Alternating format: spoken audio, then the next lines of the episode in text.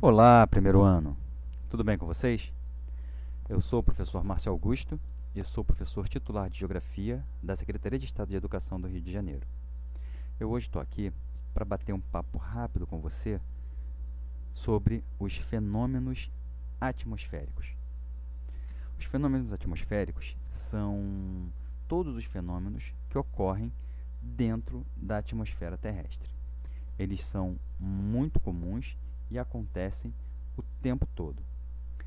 Eles são processos naturais que acontecem ao longo dos dias e que envolvem, por exemplo, os ventos, as precipitações, né, a formação de nuvens e tudo mais o que acontece dentro da, da atmosfera. Né, de uma forma geral, tudo aquilo que acontece no nosso dia a dia com o nosso clima e o nosso tempo. Né? Lembrando que estamos falando do tempo atmosférico. Então a gente vai falar, por exemplo, de precipitação. O que é precipitar? Precipitar é cair. Então, quando a gente fala sobre precipitação atmosférica, nada mais é do que falar sobre tudo aquilo que cai naturalmente da atmosfera. Então, nós temos basicamente três tipos principais de precipitação. Nós temos o granizo, nós temos a neve e nós temos a chuva. O que é o granizo? O granizo nada mais é do que aquilo que a gente chama vulgarmente de chuva de pedra. Às vezes a gente vê na TV, né? Ah, choveu granizo. Mas aí as pessoas, o popular fala, ah, choveu pedra, teve chuva de pedra. Então, o granizo ele é um gelo formado nas nuvens de tempestade, né, em que em determinado momento não conseguem se sustentar dentro da nuvem e se precipitam, ou seja, caem e vêm aqui para atingir o solo, muitas vezes criando sérios danos a telhados, a carros, e é bastante comum acontecer a chuva de granizo. Então, o granizo ele é um tipo de precipitação. Um segundo tipo de precipitação que também envolve gelo, mas de uma forma um pouco diferenciada, é a neve. Neve é um cristal de gelo que se forma quando o vapor de água que está nas nuvens congela de uma forma muito rápida. Ele é produzido quando a temperatura está muito baixa e numa situação em que os cristais de gelo das nuvens se unem e criam flocos. E aí, quando eles criam flocos, acabam ficando mais pesados e se precipitam.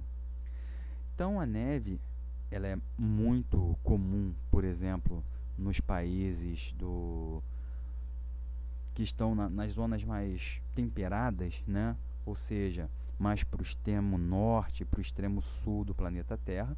Aqui no Brasil não é comum de acontecer, embora aconteça algumas vezes na Serra Catarinense e na Serra Gaúcha. Mas a neve é quando o vapor de água congela nas nuvens e depois se precipita.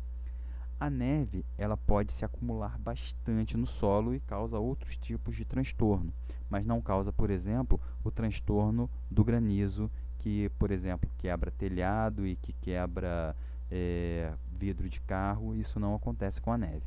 Mas ela pode se acumular de forma a ficar tão pesada que pode quebrar determinados telhados e que pode, por exemplo, é, cobrir inteiramente determinadas regiões. Tá? E a nossa terceira precipitação é justamente a nossa mais comum aqui na região do Rio de Janeiro, na verdade, na, em toda a região do Brasil, que é a chuva. Tá? A chuva ela é a precipitação de água em estado líquido que cai do céu. Existem basicamente três tipos de chuva. Né? A chuva orográfica, que é o que a gente chama de chuva de relevo, e ela ocorre quando as nuvens encontram algum tipo de barreira, como serra, como montanha, e ela é pressionada contra essa barreira física e acaba fazendo com que toda a água que esteja armazenada ali dentro dela se precipite. Essa chuva é muito comum, por exemplo, na subida para Petrópolis e Teresópolis. É muito comum ocorrer essa chuva de relevo, né, ou essa chuva orográfica nessas regiões. Nós temos também a chuva frontal, que é a chuva que ocorre com o fenômeno frente. A gente tem frente quente e tem frente fria. Então, a chuva frontal é justamente a, a chuva que a gente chama desse fenômeno frente.